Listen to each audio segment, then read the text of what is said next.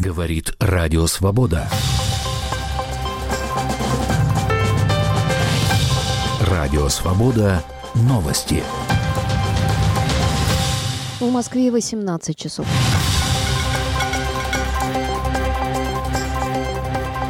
Число погибших в Одессе в ночь на субботу в результате попадания российского дрона типа «Шахет» в многоэтажный жилой дом возросло до 10. Среди погибших трое детей, в том числе двое младенцев.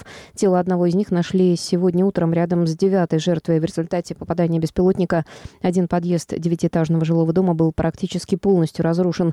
18 квартир в этом доме уничтожены. В городе Карбулак в Ингушетии вечером накануне неизвестные вступили в перестрелку с полицией. В Национальном антитеррористическом комитете заявили, что сотрудники сотрудники правоохранительных органов вели бой с группой боевиков, планировавших преступления террористической направленности. Это была цитата. Согласно последним данным, погибли шесть человек, которые забаррикадировались в доме и вели огонь по бойцам спецназа. Личности погибших предварительно установлено. Утверждается, что они имели отношение к террористической группировке «Исламское государство», которая запрещена в России и многих странах. Белорусская МВД сообщила, что впервые возбудила уголовное дело по статье об отрицании геноцида белорусов. Ее добавили в Уголовный кодекс страны в начале 22 года. По данным агентства Белта, дело возбудили против 54-летнего жителя Минска. Следствие утверждает, что в 2020 году он создал и администрировал группу в соцсети, размещал там некие материалы протестной тематики, якобы утверждал, что немцы обращались с населением Беларуси добродушно, зверствовали же в основном партизаны. Белорусская служба радио «Свобода» уточняет, что, возможно, речь идет о первом задержании, аресте по статье об отрицании геноцида белорусов, поскольку по ней уже возбуждены уголовные дела. В России могут заблокировать Википедию по новому закону о запрете популяризации VPN. Об этом написал в своем телеграм-канале заместитель председателя Комитета Госдумы по информационной политике, информационным технологиям и связи Антон Горелкин. По его словам, статья в интернет-энциклопедии о VPN-сервисах имеет все признаки, позволяющие Роскомнадзору ввести блокировку. При этом Горелкин отметил, что для блокировки ресурса есть и другие поводы.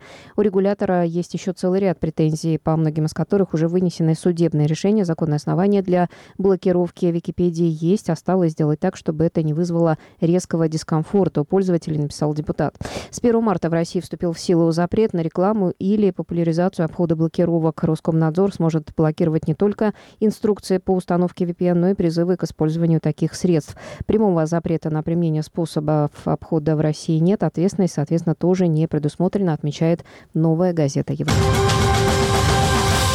В Берлине не смогли найти двух подозреваемых по делу леворадикальной группировки «Фракция Красной молодежи». Э, Красной армии, простите, сообщает Шпигель. Ранее германские СМИ сообщили о задержании двух человек. Их личности не раскрывались. После задержания ранее на этой неделе член э, фракции Даниэлы Клеты полиция начала поиски двух ее сообщников Эрнст Фолькер Штауп и Бургхард Гарвик, вероятно, как и Клетте, десятилетиями проживали в Берлине. Фракция Красной армии – немецкая леворадикальная организация, действовала в ФРГ и Западном Берлине 1968 года. В Германии она была признана террористической по разным оценкам 70-го до начала 90-х годов. Жертвами группировки стали не менее 34 человек. Леты, Гарвик и Штауп относятся к третьему поколению фракции. В 1998 году группировка объявила о своем распуске.